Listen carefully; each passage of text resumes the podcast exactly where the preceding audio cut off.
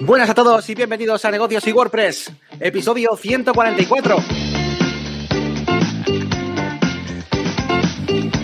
Muy buenas a todos, bienvenidos una semana más a Negocios y WordPress y esta semana tenemos un tema pues interesante porque eh, toca a todo el mundo, ¿no? De páginas web, no, no es un tema que es solamente para los eh, de Elementor ni tampoco solo para los de eh, Astra ni nada, es un poquito cosas en general acerca de, bueno, pues de cómo son las versiones móviles, qué cosas nos molestan, sobre todo, ¿no? No son cosas técnicas realmente, sino, bueno, algunas sí, pero son como consejos pues que a veces no nos damos cuenta al diseñar y tal, así que bueno, estaría, estaría bien coger papel y boli para ir apuntando ahí, o blog de notas.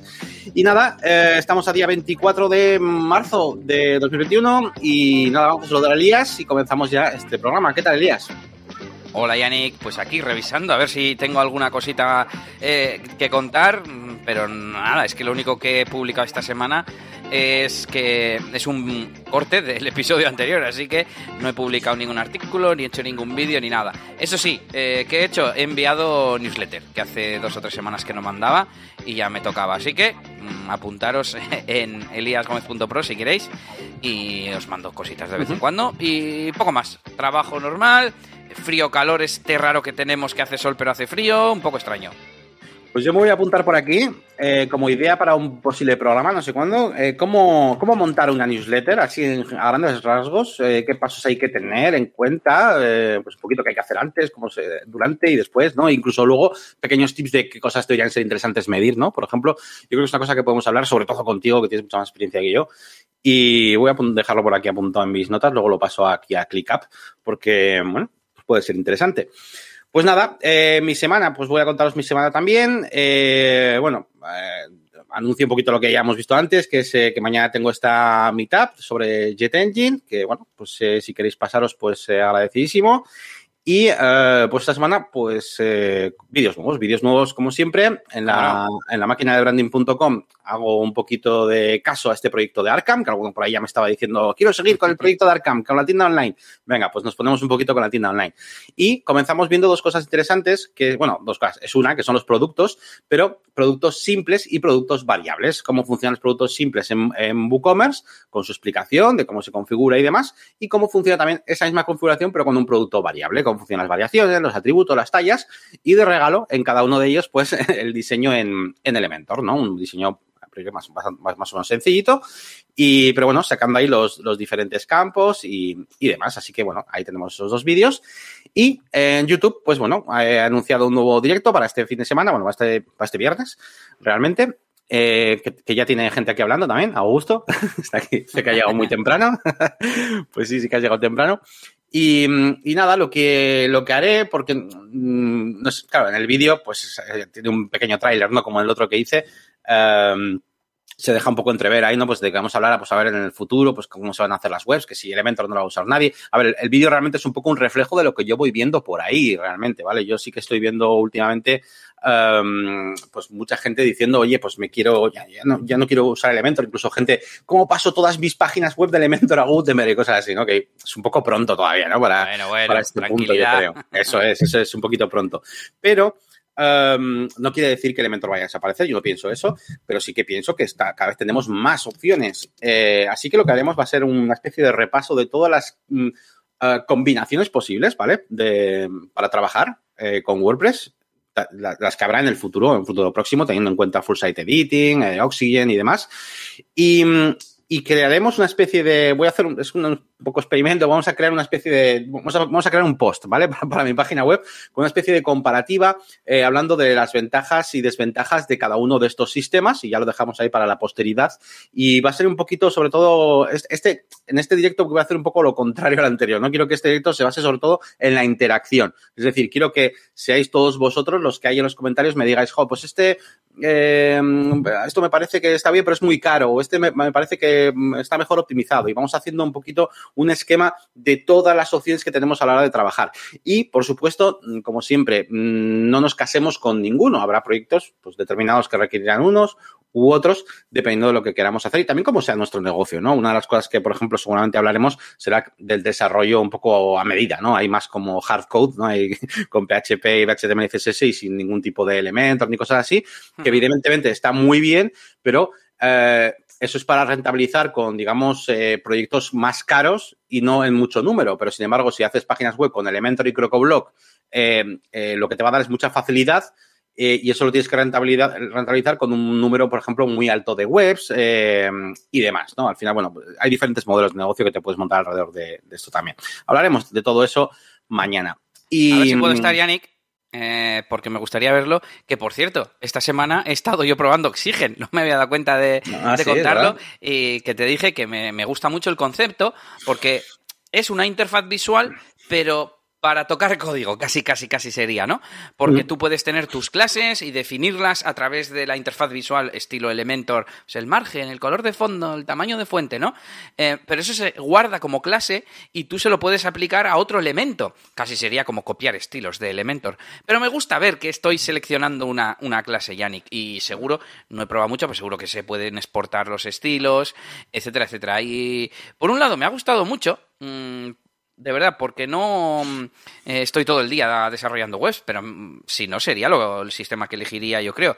Pero a su vez también me ha hecho pensar en, en, joder, si estoy tan cerca del código, ¿por qué no uso código directamente?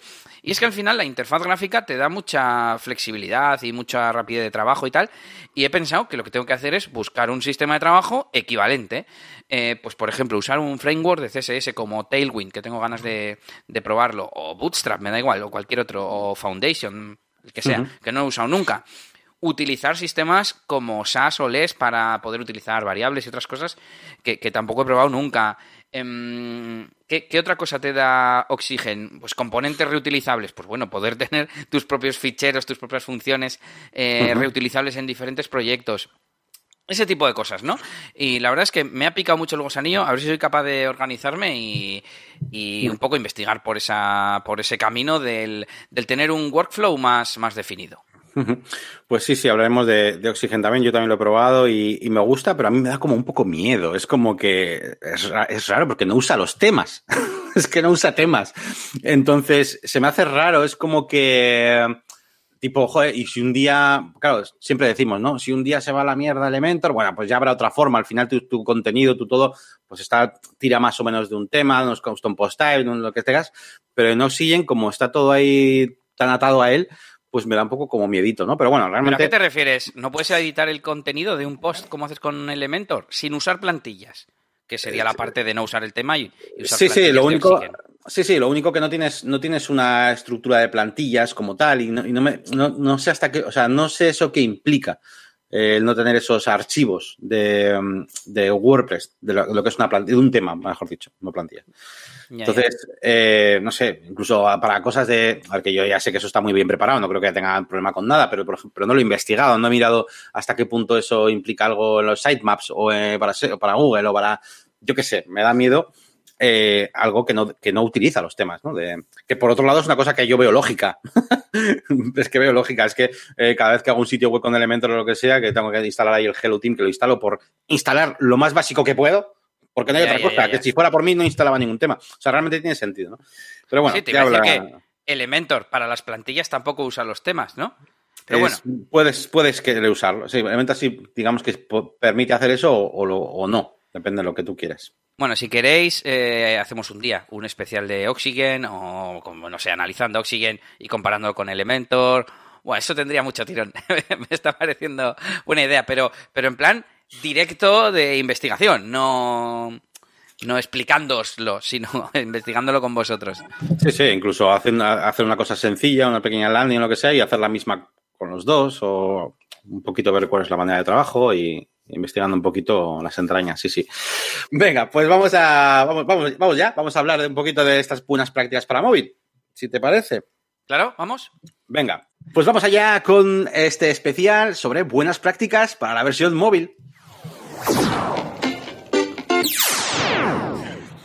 Comentaba que, bueno, que nosotros somos bastante metódicos a la hora de hacer un poco los mini guiones, ¿no? Que hacemos para, bueno, pues para de lo que vamos a hablar aquí, incluso yo para mis directos y tal. Pero en esta ocasión esto ha nacido más casi casi de una lista de, de cosas que nos molestan, así un poco random, de cuando estamos en, en el móvil, que de una lista eh, proactiva de hacer cosas eh, para el bien, ¿no? Entonces, bueno, digo, aviso de que igual es un poco caótica, porque hemos ido añadiendo ahí cosas un poco en un orden un poco así random.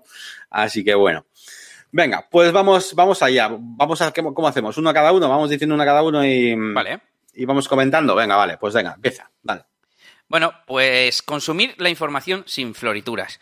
Yo, mm, mi web es muy minimalista, lo sé, pero es que al final es lo que quiere la gente. Cuando fue hoy o ayer, veía un artículo, no, no sé, un contenido que decía algo así, claro, y en el móvil, eh, pues mm, quitamos todas las cosas que sobran, no sé qué, y pensaba, pero es que eso es lo lógico, si molesta. O sea, el objetivo era como leerlo mejor y en plan, joder, en el ordenador también molestará, ¿no? Pero sobre todo en el móvil, ahí sí que molesta. Entonces, eh, no entorpezcáis con CTAs extraños, eh, banners. Hombre, si te ganas la vida con banners, no digo, ¿no? Pero, pero que sea mm, lo más sencillo y que sea consumir, como decimos, la información sin cosas superfluas. O sea que esa sería un poco la recomendación.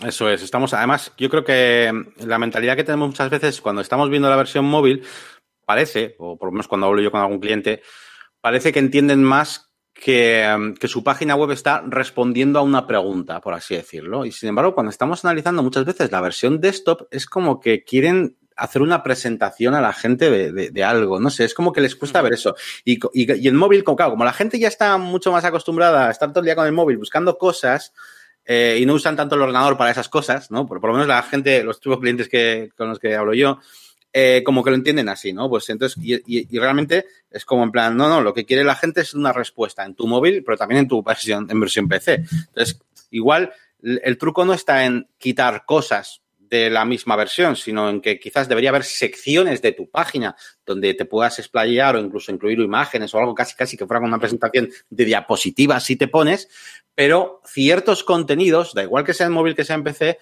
tienen que dar una prioridad absoluta a, ese, a, dar esa respuesta al usuario, ¿no? Entonces, también pueden ir por ahí los tiros.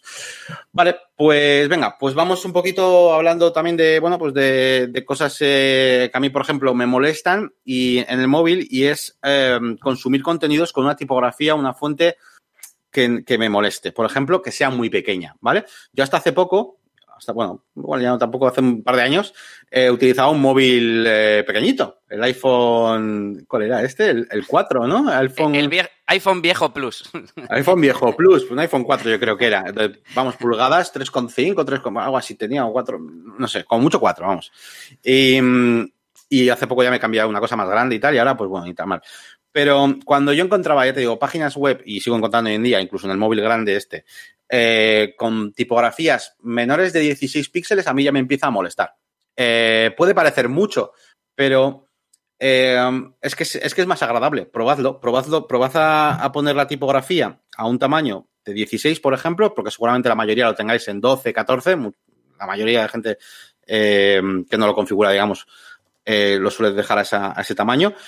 Y, se hace incómodo. Y sin embargo, tenéis el mismo texto a tamaño 16 y ya mejor, puedes ponerlo más. Sí, a ver, tened en cuenta también una cosa y es cuando lo pongáis en un tamaño de 16, pues estoy hablando en píxeles, ¿eh? Si utilizáis VM o lo que sea, podéis utilizar conversores para, para tratar los, los, tamaños con VM y demás, ¿vale? Eh, deberíais cambiar también la altura de línea si queréis. Pero la cuestión es que no dejéis ese tamaño que por defecto muchas aplicaciones nos dejan, Elementor mismamente, o suele trabajar a 14, creo, eh, depende con que lo hagamos también a 12, se me hace muy pequeño. Y, es una de las cosas que más me, incomodan, ¿vale? Esos textos pequeños. Y el tema de las, eh, lo junto un poco con el tamaño de, tamaños de fuentes coherentes. Esto es un problema eh, derivado también un poco de lo que dijimos la semana pasada, de estar trabajando en una versión ahí, por ejemplo, en Elementor, ¿no? Eh, versión desktop, donde tenemos como muchos elementos a un lado, al otro, y vamos haciendo la versión móvil y de repente nos encontramos muchas veces como incoherencias, ¿no? De, tamaños, demasiados tamaños distintos, no sabes lo que es un título, un subtítulo. Entonces, bueno, eso también hace que, la lectura se pierda. A veces no sabes si estás viendo un anuncio, si hay un espacio en medio, porque, bueno, en definitiva, es un. Sin más, el consejo es que utilicéis tamaños de fuentes mínimo 16 píxeles y tamaños de fuentes coherentes. Sí, lo de la coherencia entre sí, ¿no? En plan que no haya un, titular súper grande que te ocupa media pantalla porque se ha pasado a tres líneas o algo así, ¿no? Pues tener un poco de cuidado. Esto está bien siempre, tener los típicos eh, posts de prueba que tienen los seis encabezados, las listas, las tablas, tal, y ver cómo queda en, el móvil. Así que esa sería un poco la, recomendación. Sí, bueno, tenemos apuntado, de hecho, aquí, ¿no? Eh, como características, ¿no? Que además, de hecho, son parecidas a las que comentamos la semana pasada. Pone aquí, eh, tenemos apuntado, ancho de línea óptimo entre 35 y 65 caracteres, que más o menos serán unas 10 palabras, ¿vale? Entre 7 y 12 palabras eh, de ancho, que es muy cómodo para leer, que es lo mismo para PC realmente, ¿vale? O sea, en PC tampoco, lo, lo comentamos analizando la web de la miel el otro día, ¿no? Pues que si es muy largo, es muy complicado. Así que ese tipo de ancho. Y interlineado del 120% también para que las letras no, no, estén muy juntas, ¿no? Y sea cómodo leer. Uh -huh. Venga, pues eh, cambiamos de tercio. Vamos un poco con imágenes. ¿Qué nos cuentas? Pues que tenemos que poder ver las eh, fotografías en tamaño completo, pudiendo hacer zoom. Eh, claro, lo habitual es tener un lightbox. No solemos enlazar al JPG. Si enlazas al JPG se puede hacer zoom. Pero eh, solemos utilizar un plugin de estos que te abren así eh, la imagen con, con, un fondito como negro, translúcido y tal. Entonces, eh, aseguraros de que ese plugin permite eh, hacer zoom con los deditos. Yo os recomiendo Lightbox with Photoswipe. Creo que lo he recomendado aquí en algún episodio. Eh, porque yo antes utilizaba, no me acuerdo cómo se llamaba, y, y claro, te ampliaba la, la, foto, pero si ya está usando todo el ancho de la pantalla cuando la amplías, pues no se ampliaba realmente. Es más, dependiendo de, de, la librería Lightbox que se esté usando, incluso se ve más pequeña. Eso se habrá pasado, ¿no? Sí, Seguro que sí. Eso me pasa un montón. Entras a una página web, le haces clic en una foto para verla más grande o lo que sea, y de repente se abre como en el Lightbox y como tiene mucho padding o relleno o lo que sea, se ve hasta más pequeña. Y, sí. y, y, claro, lo que dice Elías está muy chulo, que es que tengamos unos controles para poder luego hacer zoom directamente ahí, ¿no? Que yo muchas veces acabo cogiendo, abriendo en pestaña nueva y en el JPG ya lo, lo amplío, ¿sabes? Eh, entonces, esto es una cosa que sí que que, no se suele tener mucho en cuenta y, y muy, muy, importante, sí, sí. Eh, otra cosa que molesta eh, son, es el tema de, de, de, scrolls, ¿vale? Scrolls muy largos, eh, sobre todo en páginas web donde luego quieres volver arriba, quieres volver al menú.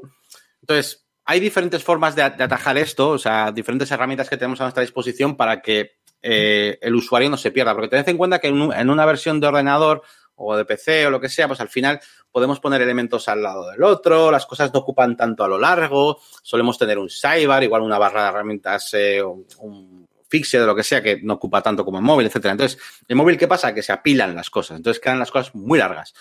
Y podemos utilizar cosas como, por ejemplo, eh, una cabecera fixed, ¿vale? Pero tened cuidado que no sea demasiado alta, ¿vale? O sea, una cabecera que, no impida tampoco la lectura. Podemos utilizar el típico botón de volver arriba, ¿vale? Podemos utilizar un menú secundario que esté en el pie de página, muy útil también muchas veces, es decir, podemos hacer una especie de, entre comillas, de réplica en el, en el pie, si es que no lo tenéis arriba, me refiero, si no lo tenéis fixed, pues podéis poner otro menú abajo en el pie. Eh, podéis utilizar también eh, los acordeones, los típicos, eh, vamos, bloques que pinchas y se despliegan, que en PC, pues bueno, a veces tampoco es que les veo así demasiado, no es que me hagan demasiada ilusión, pero en móvil sí que está muy bien, sobre todo cuando tienes un contenido muy largo, pues podéis utilizar ese tipo de cosas, o widget de un fold, o ese tipo de cosas para que pinches y se despliegue la información, ¿no? Y al final, eh, lo que importa es que el usuario pueda acceder a todo vuestro contenido de forma estructurada, como si fuera una especie de índice, para que él pueda buscar exactamente el contenido que él quiera, ¿no? Eh, entonces, eso es, eso es lo importante, porque empecé de un vistazo, normalmente ya tenemos eh, así todo, ¿no? Pero, pero en móvil no, en móvil cuesta. Yo Luego, apuntado aquí lo de cabecera fija y además eh, muchos temas, y si no es más o menos fácil de hacer, puedes hacer que cuando bajas no se vea, pero cuando empiezas a subir sí. Entonces es como que quiero ir para arriba. Entonces, si quieres volver para arriba del todo, aparece la cabecera, que es como yo la tengo en mi web.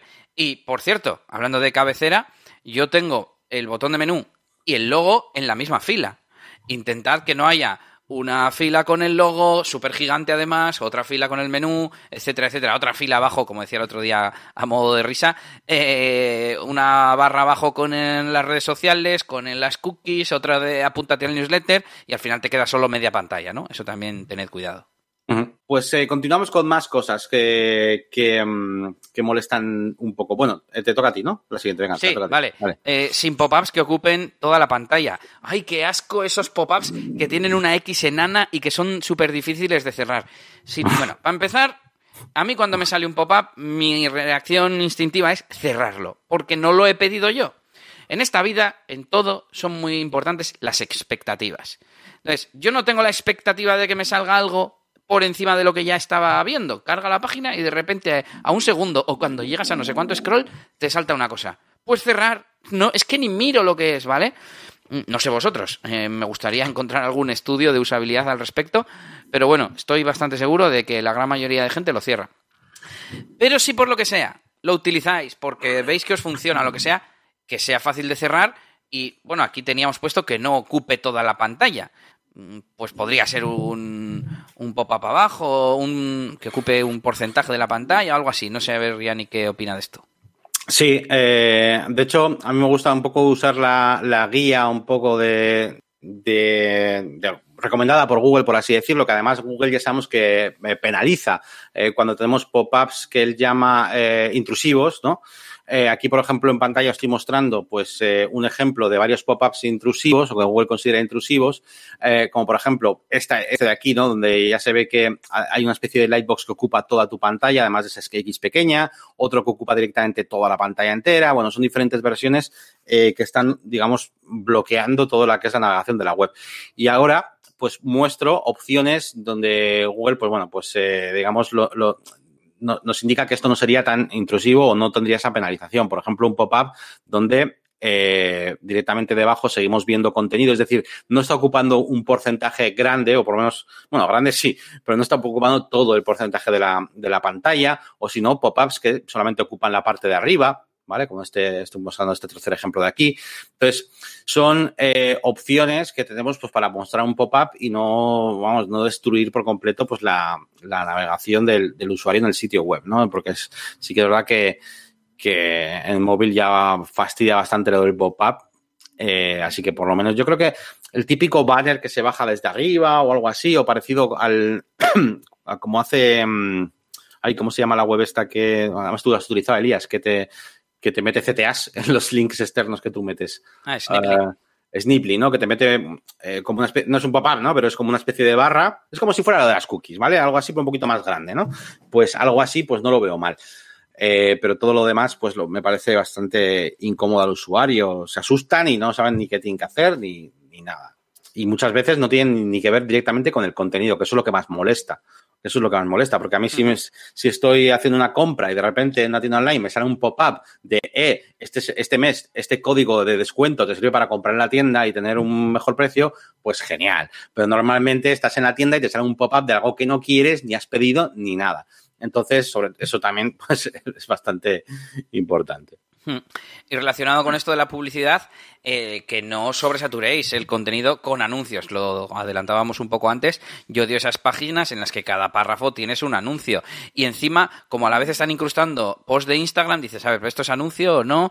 Hay veces que mmm, como son páginas tan pesadas, que esa es otra historia, que por supuesto, no sé si ni si lo hemos apuntado, pero web performance, rapidez de carga, etcétera, lo primero, ¿no? Como a veces tardan en cargar, precisamente porque están sobrecargadas, eh, se va haciendo el shift layout este, se, se, va desplazando el contenido, vas a clicar no sé qué y clicas en un anuncio. No hagáis eso, por favor, no hagáis eso. Sí, sí, total. Sí, además, de hecho, estaba apuntado la velocidad de carga. Sí, es el siguiente punto. Buena velocidad de carga. ¿Qué vamos a decir? Estamos, si ya en el ordenador es, es importante, en el móvil más, aunque yo decir que a veces me van las cosas más rápidas por 4G en el móvil que, que por Wi-Fi, pero bueno, en el ordenador por, por la conexión de casa pues siempre va mejor, ¿no? Y, y, que luego hay ocasiones en las que no estamos con el, con el mejor 4G del mundo, estamos en el pueblo o estamos alejados de la torre y eso puede ser perder una venta. Entonces, intentad que no retrase la carga, siempre lo, lo máximo, la máxima velocidad posible. No sabría decir exactamente eh, el umbral, ¿no? No me acuerdo Amazon cada cuántos milisegundos decía que perdía no sé cuántos eh, millones o ventas o algo así. Había por ahí una frase de esas que, no, por cada 100 milisegundos que hemos bajado, hemos ganado no sé cuántas ventas más. Eh, yo iba a añadir, y yo creo que se puede, yo ya con lo siguiente, que ya no es solo la velocidad de carga, yo estoy, estoy todo haciendo como pensando en mi, yo comprando cosas, yo poniéndome de los nervios por lo que sea, ¿no? Y, y a veces no es solo la velocidad de carga, sino la velocidad de, de, de, de, de, navegación. O sea, que, que, no, que tu experiencia sea como muy... Mmm, no sé cómo decirte, que no, se, que no, se, que no, tenga, no tengas que hacer muchos pasos, ir a sí. diferentes páginas, que no haya cosas que te distraigan del proceso de compra. eh, lo de los pop-ups va todo un poco por ahí, ¿no? Porque a veces tardas en, algo, o sea, tardas mucho en hacer algo, pero no porque la velocidad de carga de la web, sino porque hay como muchos procesos intermedios, que te sale el pop-up, que no que lo cierras, que luego sé qué, ah, la tienda, los datos registro, más luego no sé qué, en, varios pasos eh, que no está bien montado, ¿no? Entonces, eh, voy a unir esto con, eh, con, lo que tenemos aquí puesto también de no abrir nuevas pestañas, a no ser que sea estrictamente necesario, porque sí que es verdad que en móvil una de las cosas que a mí más me molesta es estar navegando en alguna web o lo que sea y hacer clic y que se me abra otra pestaña del navegador, porque Em, no sé, yo en el móvil, por lo menos en la interfaz, me siento como un poco más acorralado. Yo ya no sé, no, veo bien exactamente de un vistazo, ¿no? Cuántas pestañas tengo abiertas, eh, cuáles me he dejado, cuáles no me he dejado. Entonces, eh, por un lado, tiene dos pegas esto. Uno, que en móvil creo yo que es más peligroso em, poner pestañas, eh, o sea, abrir pestaña nueva. Peligroso en el sentido del marketing de que es muy posible que ese usuario no vuelva a tu página porque aquí al final en el ordenador más que, o sea, yo estoy aquí navegando, me abro pestañas, yo mismo me las abro aquí en las pestañas y tengo aquí arriba tengo un poquito todo, ¿no? Sí. Pero en el móvil tienes abiertas. Claro, en el móvil es como que se te quita y, vale, se te queda por ahí en medio, pero y encima del móvil depende de cómo lo tengas configurado, eh, se, te, se te abre una pestaña nueva, pero a mí por lo menos a veces se me abre, en, o sea, se me guarda en otra pestaña de otro navegador que tengo, bueno, cosas, no sé, tío, a mí es que no me gustan los móviles en general, me parece, esto es un invento de mierda Em, que, es que no me gusta, no me gustan ni los móviles, ni las web móviles, ni, nada, ¿no? Soy un poco hater de todo ese mundillo. Pero precisamente por eso lo que quiero es que la, experiencia sea lo más limpia posible, ¿no? Y ya que no podemos hacer algo como lo que está en una, en una web, en un PC, en un desktop, pues por lo menos vamos a, vamos a quitar todo ese tipo de cosas. Así que enlaces a ventana nueva solamente externos, ¿vale? Como siempre, en, en PC también, pero bueno, en móvil molestan más. Venga, y seguimos con usabilidad, que a esto no tengo mucho que, aportar. Bueno, usabilidad, o en este caso, em, aprovechar el espacio y facilitar la lectura, que sería teniendo cuidado con los márgenes, los paddings, etcétera, sobre todo de los textos. Pero a mí me ha pasado alguna vez entrar a una web y que o bien tiene el texto muy pegado a los lados, lo cual queda un poco feo, o muy estrecho en el centro porque han dejado el margin del ordenador. Y en el móvil, pues con que dejemos, yo que sé, medio M o algo así, vamos, unos pocos píxeles, ya nos sirve. Entonces, eso también cuidadlo porque aparte de la imagen que da, pues también hace que aproveches el espacio, que se lea mejor, etcétera, etcétera termino yo con esta tontería, cuidado con el margen de los elementos de lista. Eh, eh, a mí me ha pasado recientemente eh, que hay veces que se te suma el padding con el margen, no sé qué, y tienes el, elemento de lista en la mitad de la pantalla que no tiene sitio para, para escribir, ¿no? Para mostrar el texto de ese elemento de lista. Yo creo que es eso, simplemente. Hmm. Sí, claro. Sí, al final lo del padding en el margen es, Esto, esto es eh, vagancia, si nos pasa eso, porque tenemos que, estas son cosas que tenemos que revisar y mirar bien y ya está, ¿no? Voy a mirar eh, cómo, se ve en móvil en mi web, que no lo, tengo muy claro. yo no voy a entrar a la mía porque no, me fío de mí mismo, porque yo soy muy vago. Eh, diferenciar entre eh, imágenes de contenido complementarias y de fondo, ¿vale? Esto también lo hemos hablado en algunos programas. Eh, iconos en listas en highlights que ocupan todo el ancho de pantalla, ¿vale? Típico, pues eso, en una página web tienes aquí los eh, valores, eh, mejor no sé qué, mejor no sé cuál y, descuento no sé qué. Pero luego en móvil, como todo se apila, no tocamos nada y, cada icono ocupa todo el ancho de la pantalla y cosas así. Entonces, no. Em, tenemos que ser fuertes y, y poner un icono pequeñito, aunque abajo haya un texto que sea más ancho que el icono, ¿vale? No pasa nada por, por hacer eso, sí que a veces te puede dar un poco de toque, porque en móvil quedaba muy bien, muy bonito que el icono sea lo mismo ancho que el texto que está debajo, pero en móvil no tiene sentido así. Así que, o eso, o incluso en móvil hacer una versión con icono a un lado, pero es peor. Eh, pero vamos, tenemos que diferenciar, como, como tenemos aquí puesto, lo que son imágenes del propio contenido, de imágenes que simplemente aportaban, pues bueno, algo de estética en la versión desktop, ¿no?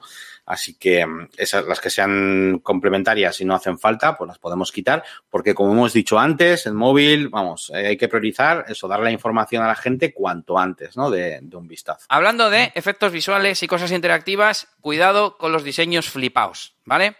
Estoy acordándome de, de una clienta a la que le hice una auditoría y tenía, no sé si era un portafolio o algo así, o el blog, em, una cuadrícula en la que salía la imagen destacada y al pasar por encima se cubría la imagen como con una capita y salía el texto. El hover. Claro, el hover. Pero en móvil no tenemos hover. Así que mucho cuidado mmm, con que eso en el móvil se tiene que mostrar de otra forma. O bien el título se mueve, eh, se le quita el display no, no, como narices se haga, y, y se pone encima de la imagen, o, o se muestra un bloque totalmente diferente en el móvil, o lo que sea. Y lo mismo para, no sé, botoncitos pequeños que haya que desplegar, acordeones, eh, sliders. Sliders a veces tienen el pulsador muy pequeño. Bueno, sliders, ¿eso qué es? Eso no existe. Eh, eh, no se me ocurren ahora más ejemplos, pero bueno, yo creo que con diseños flipaos, a ver, a ti sí se te ocurre. No, iba, iba a, a, a, salir al rescate de los sliders, pero espera. Ah, vale. Eh, camino, yo los odio también, ¿eh? pero hay un caso en el que sí me gustan. Eh, iba a decir de los hover que eso, que cuidado porque bueno, las típicas box, estas animated box, o no sé, las típicas cajas que pinchas, entonces te sale la descripción, que en móvil muchas veces pueden pasar varias cosas. Puede pasar que cuando hagas clic es cuando de repente se despliega esa información secundaria uh -huh. y luego tengas que hacer otro clic para entrar. Pero, pero tienes claro, que saber que el primer clic existe. Eso es, el usuario no sabe, eh, incluso, bueno, y ya no solo eso, tienes que saber también que el segundo clic existe, porque el usuario después de hacer eso dice, ah, vale, ya he hecho algo, ya no hará más cosas, igual ni le vuelve a dar. Eso por un lado. Y también hay veces en que eh, lo que ocurre es que le das, eh, sale la animación, pero también se ha ejecutado lo de ir al post. Ah, y queda, sí, y sí, queda sí, rarísimo, y queda rarísimo eso. Es Entonces, verdad, es verdad. Entonces, sin más, tener un poco cuidado con eso. Y sobre los sliders, iba a decir que precisamente en el único sitio donde me molan es en el móvil. A veces. Porque para navegar entre, entre, no sé decirte ahora, pero de, algunos listing grids, de ver diferentes cosas, a mí me, gusta, me parece súper cómodo en el móvil hacer así para los lados y ver cosas, ver fotos, ver posts. Me parece súper cómodo eh, en determinadas ocasiones. En el, en el ordenador no lo veo tanto, no lo veo mucho sentido, pero sobre todo para eh, ya te digo, cuando estás bien, evidentemente que se vea claramente que estoy en un slider, ¿vale? Y que eh, sea ir pasando hacia los lados, pues como el que pasa en Tinder, ¿no? de uno a otro. Pues es un poquito ese sí, concepto. Yo estaba pensando en Instagram o lo que sea, sí. Sí, eso es. Entonces ahí más o menos, pues eh, sí que sí que me mola cuando ya estoy consumiendo el contenido, ¿no? Evidentemente lo que a nosotros no nos gusta es el típico slider que no hace nada, que estamos ahí en una página web, nos ocupa media pantalla y nos está tapando del contenido que eso queremos es. ver que está debajo, ¿no? Sí, yo, yo eh, denostaba el slider como bloque ya estandarizado para mostrar contenido que al final la gente yeah. lo asocia a banners, etcétera, etcétera. Claro. Otra cosa es utilizar esa forma de interfaz, ese formato, para mostrar cosas. Pues eso estaría guay. Pues vete, eh, desliza con el dedo para ver los diferentes trabajos y salen, pues ocupando toda o casi toda la pantalla, con una imagen que se ve bien, tal. Bueno, pues, pues puede ser interesante, pero no el slider de eh, envío gratis mm, con 70 euros de pedido eh, y al, se te pasa al siguiente slider, aceptamos PayPal, anda, vete. Ya, ya, ya. Es que estamos sobresaturados de, de, de, de mierda. De, nos, da la, nos da la sensación de, que un texto con un enlace normal, subrayado, azul, es como una especie de oasis ahí en un desierto que te, te, te, a mí me da como tranquilidad, como me relaja, como en plan, a un enlace y sé que voy a clicar y voy a ir a un sitio porque estamos ya tan acostumbrados a ver los enlaces en un botón grande, en una derecha, en un CTA, aquí en un banner, en no sé qué, que no, no, sé, y es como... Yo, yo tengo esa sensación, ¿eh? Yo veo, estoy leyendo un artículo y de repente veo un enlace y digo, qué bien. ¿Sabes? Tipo, aquí voy a ir a un sitio. Bueno, sin más, cosas que se me pasan por la cabeza. Venga, vamos con los últimos, Yannick. Eh, te lo planteo yo, ya que lo he escrito yo. ¿Qué hacemos cuando tenemos un menú muy complejo, por ejemplo, con subniveles o un megamenú? Megamenú. O que tiene, o que tiene muchas opciones di directamente. Um, sí, esa sería la pregunta. Pues a ver, eh, mi respuesta rápida es, mira lo que hace Amazon, ¿vale? mira lo que hace PC Componentes. Eh, básicamente lo que tenemos que hacer, pues es, eh, son sus sistemas de subcategorías, ¿vale? Para poder ir organizando las cosas bien. Eh, y que, pero claro, que no sea eh, infinito. Es decir, para mí, eh, por lo menos, es mejor eh, que tenga como varios pasos, por así decirlo, que el tener un menú demasiado largo. ¿Vale? vale. En el móvil. Por ejemplo, en el caso de, de, de, tiendas online con muchísimos productos, muchísimas categorías de productos, quizás es mejor que la versión móvil um, tenga las categorías, digamos, agrupadas en cuatro o cinco elementos en vez de 85, porque no voy a poder ver todos a la vez bien. Entonces yo, en base a clics, pum, eh, televisores, pum, y después de televisores ya tengo ahí la, las categorías, no sé qué, tal, sí. eh, vale, y vamos entrando un poquito en ese sentido, porque si intentamos desplegar todo en el mismo sitio, se nos hace gigante y es un poco, un poco rollo, yo creo. Yo creo que aquí lo mejor es, es jugar con, con eso, ¿no? Con, con que se vaya como cambiando dinámicamente el menú. Por ejemplo, en algo como una tienda donde las opciones son todas igual de importantes, pues veo guay lo que dices, sobre todo si hay multi, multinivel, ¿no? El de PC Componentes es un buen ejemplo porque eh, tienes categoría audio y vídeo y luego dentro pues tienes las subcategorías, pues no sé, cables, eh, auriculares, etcétera, etcétera. Pero puede que haya casos en los que quizás sea mejor simplemente eliminar elementos. Eh, estoy pensando cómo lo haría, porque claro, a mí lo de tener dos menús y tener uno normal y otro el móvil no me mola mucho, pero no se me ocurre una forma Mm, ahora mismo, eh, con la que poner si estoy en móvil, esto no lo muestres. Este elemento de menú, este enlace, ¿no? Pero es otra, otra opción que, se me ocurre. Incluso eh, tenemos otra opción más que es la de no hacer menú hamburguesa, si son muy poquitas opciones. Yo ahí en alguna sí. hecho. Que como mucho te ocupa dos filas, volvemos a lo de antes. Si tienes em, pocas opciones, el logo está a la izquierda y demás, pues puedes hacer que se vea de una forma más o menos eh, sencilla, digamos. Pero bueno, que no, que no dejéis un menú muy complicado, ¿vale? Es al final y que sea difícil de, usar. Por ejemplo, el hover, eh, lo uno con lo anterior, con lo del hover. Lo que antes era hover, ahora tiene que ser clic. Eso es. De, hecho, eh, fíjate, si debe ser sencillo el menú, que muchas veces también lo que podemos hacer es que sea la propia web la que vaya guiándote en, digamos, también en la, en la compra o en las categorías, ¿no? Eh, pongamos otra vez el ejemplo de Amazon. Tú en Amazon, tú vas al menú, además lo he estado ahora mismo, eh, tú vas al menú y le das, por ejemplo, a la categoría hogar y entonces ya estás en hogar y entonces en el propio contenido de la web ya te salen aquí los diferentes elementos y tal y sigues navegando a través de la propia web. Es como las webs de, de Zara. En la web de Zara el menú lo utilizas, bueno, un poco, pero realmente es la web la que te va llevando por aquí, por allá, con las fotos, con las categorías, con el propio contenido. Entonces, entonces yo creo que también nos podemos, eh, pues un poquito orientar por eso. Al final, en una web tipo PC Componentes, ¿no? Que tiene muchísimas cosas, pues yo con decirle que quiero comprarme un ordenador de sobremesa, a mí no me hace falta elegir todos los tipos y categorías desde el menú. Una vez que yo ya estoy en ordenador de sobremesa, a mí me puedes poner iconos en el propio contenido para que vaya ya eligiendo las categorías, pero en el propio content. ¿De acuerdo? Es decir, no os obsesionéis tampoco con que todo esté en el menú.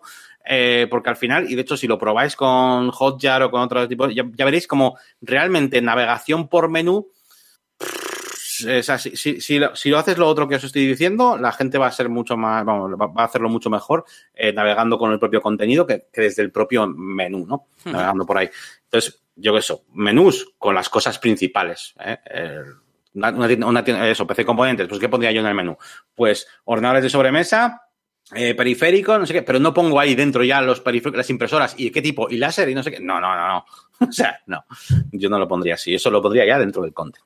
Y si no usar el buscador, que estaba pensando. En Amazon yo busco, yo no voy a las categorías. Efectivamente, también, también, eso es. Vale, pues continuamos con más cositas. Eh, una cosa muy importante que me toca muy de cerca porque también lo veo mucho en, pues, con Elementor y tal, ¿no?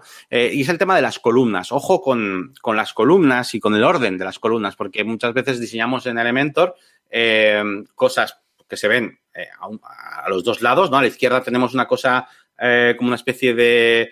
A ver, ¿cómo, ¿qué ejemplo puedo poner? Venga, a la izquierda ponemos una foto súper chula y a la derecha ponemos un textito así como pequeñito indicando algo importante, no sé qué, y el botón de, de, de pagar y no sé qué. Y entonces tú eso lo haces responsive, se apilan las columnas y entonces te queda primero una foto gigante que tienes que hacer scroll y después te encuentras ya con el botón de suscribirte, por ejemplo. Vamos, eso hay que eh, organizarlo bien, hay que tener claro qué es lo, eh, lo, que tenemos que priorizar y muchas veces el orden cambia, ¿vale? En el móvil tenemos, podemos tener un orden de columnas 1, 2 y 3, o sea, perdón, en el desktop 1, 2 y 3, así de, de, lado a lado, tres columnas, pero en móvil igual nos interesa el orden 3, 2, 1, por ejemplo, ¿vale?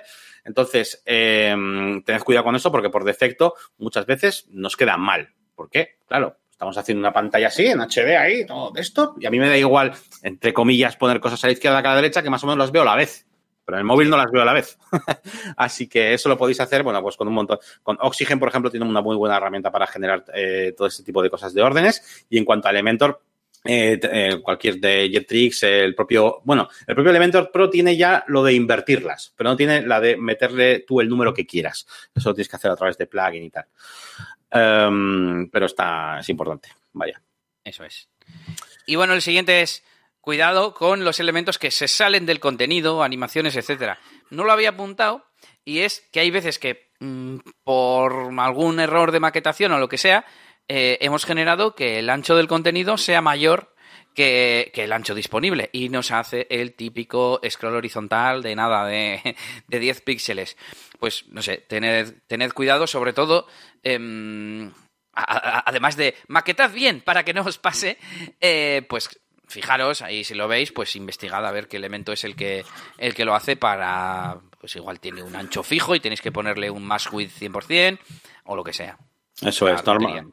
Normalmente las dos cosas típicas que suelen pasar a los que son elementers, pues les pasa mucho que meten animaciones de estas de, de sliding right o lo que sea, y a veces eso mm, genera un bug o lo que sea y se queda como ahí unos píxeles sueltos.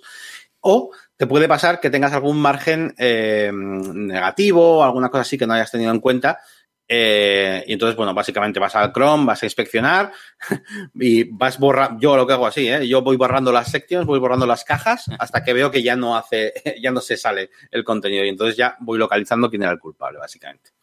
A ver quién era. Em, y yo tengo aquí apuntado una cosita que es, como una especie de duda, de no sé, no sé qué opináis acerca de los formularios multipaso o no multipaso, sobre todo teniendo en cuenta el móvil. Por un lado, veo mucha, hay mucha gente que recomienda eh, que sean multi-step en móvil, es decir, que los formularios vayan como por pasos poco a poco cuando sean largos. ¿Para qué? Para que no te quede un formulario súper largo y tal. Pero por otro lado, eh, yo personalmente me siento más cómodo en un sitio donde tengo así toda la información que cada vez que doy un paso, que no sé lo que he puesto atrás, no me acuerdo, no sé, me siento como un poco como desprotegido, raro. Y sin embargo, se recomienda siempre los multi-step en móvil. ¿Qué opináis vosotros? ¿Tú qué opinas, Elías? Pues yo creo que si las distintas, los distintos campos, los distintos datos que se recopilan, tiene sentido que se agrupen, puede estar bien para no abrumar al, al usuario. O sea, por un lado, no asustarle con un montón de campos, pero tampoco nos pasemos de páginas, porque al final dices esto cuántas páginas tiene. También es interesante el mostrar el número de pasos que hay, sobre todo si son muchos, si son dos o tres, pues bueno, igual te lo compro. Pero si el usuario sabe, son las expectativas que decíamos antes. Eh, a qué atenerse, pues, pues mucho mejor. Y si primero le pides los datos personales, luego los datos del servicio y luego los datos de envío, yo qué sé, lo que sea, pues, pues podría tener mucho sentido.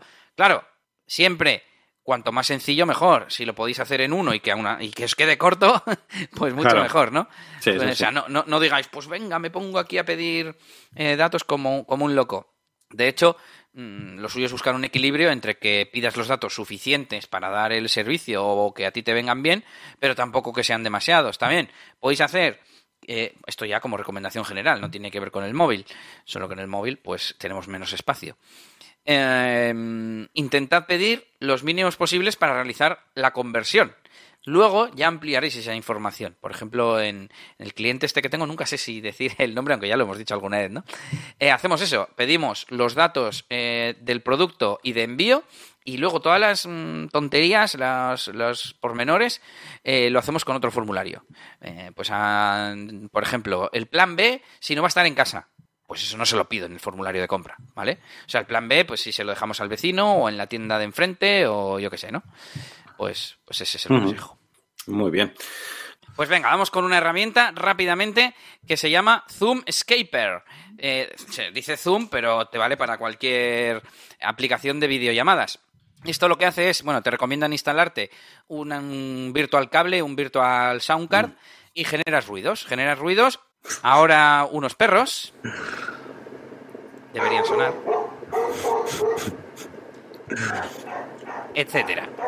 O sea, la función de esto básicamente es estar en una, en una conferencia con alguien, con un cliente o lo que sea, y decirle que, no, que estás liado, que no puedes, que tienes que marchar o algo así, ¿no? No, la función es no tener que decirle eso, sino que empiece a detectar mala conexión, alguien meando incluso tiene construcción, y que, y que de repente la conexión se corte, o yo qué sé, ¿no? Bueno, es un poco medio de risa, pero bueno, yo creo que nos puede servir de vez en cuando. Muy bien, muy bien. Mola, mola. Y tengo también un regreso al futuro que no sé si le hemos hecho realmente. Eh, hace dos programas comenté el tema de Easy Digital Downloads, que ahora incluye Stripe en la nueva versión, en correcto. la 2.10. Pues dije, así que con esto mucho mejor. Y, joder, yo me leí el post entero y en el momento no me di cuenta de este dato tan importante que es que si no usas el addon, tienes un 2% más de comisión eh, de Stripe. Entonces, bueno, si no queréis gastaros el dinero del, del add-on de Stripe, pues bueno, pues pagas un poco más de comisión, pero no te tienes que gastar eh, ese importe. Ahora, yo os recomiendo gastaros el importe o utilizar un plugin GPL. Mm, Y cuando hayáis ganado dinero, gracias a él, os lo compráis. Este es el regreso al futuro que traía, que traía hoy. Bien, bien, pues interesante Easy Digital Downloads. Eh, os recomiendo ya de paso que si no lo habéis visto os echéis un vistazo al capítulo de que hacemos sobre contenido protegido, donde vemos un montón de, de sistemas. Bueno, en concreto Easy Digital Downloads no es precisamente algo de contenido restringido, pero bueno, me ha recordado, no sé por qué. Sí. Y, mm, pero tú sí que has trasteado más con Easy Digital Downloads que yo, que yo soy más de Restrict Content Pro y tal. Igual sí que un día podríamos hablar un poco de, de eso, de, de Easy Digital Downloads y, y qué, qué permite, qué add-ons hay interesantes, qué tipo de negocios nos podemos hacer, ¿no? Al final es vender cosas digitales, podríamos Vale, hablar de eso un día.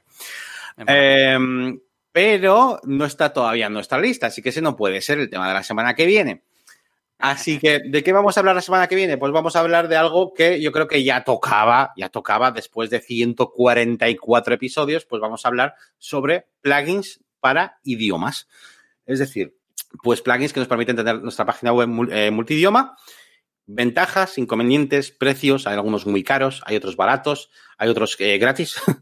Eh, ¿Cuál se integra mejor con Elementor? ¿Cuál se integra mejor con el core de WordPress? ¿Cuál nos obliga a hacer un multisitio para usarlo? Hay de todo y ninguno de ellos tiene una versión pro lifetime, ¿vale? Así que tenemos que elegir bien, ¿vale? Tengo que decir que mm, hicimos en el episodio 9 un episodio de webs multilingüaje. Pero bueno, han pasado prácticamente tres años y no está de más que lo volvamos a, a revisar. Sí, sí, porque además ahora lo que eh, ya sabéis que últimamente lo que hacemos es más enfocarnos unas casi casi como en plugins En comparativa y negocios, ¿no? Donde lo podemos sacar jugo. Casos ¿ya? de uso, tipos Claro. de proyectos en los que se puede Sí, usar, etcétera. Eso es. Ese, ese que hicimos yo creo que con los primeros que no me acuerdo bien, ¿eh? pero seguramente sería como más en general. Bueno, las webs multilingüaje y tal. Y como... Sí. Que No, sepáis sí. que se pueden hacer. Eso es. Y ahora es, bueno, venga, vamos a hablar aquí de, de- de plugins y cosas. Pues eso, hablaremos de eso la semana que viene y dentro de poquito, pues seguramente se venga otra, otra consultoría de esas, porque hemos visto que nos habéis dejado por ahí algunas páginas web para que analicemos. Hasta aquí el episodio de hoy. Muchísimas gracias a todos. Nos seguimos, nos seguimos viendo aquí cada semana en nuestros directos, en los de YouTube, en todos lados. Tenéis que visitar eliasgomez.pro, tenéis que visitar la máquina de branding.com, tenéis que visitar eh, mi canal de YouTube, eh, tenéis que visitar negocioswp.es y, y bueno, ya está. Y luego si queréis, pues redes sociales, pues también os podéis seguir si queréis, pero eso ya es lo de menos. ¿eh? pues nada más, Chicos. nos despedimos. Un saludito, muchas gracias, un abrazo, hasta luego.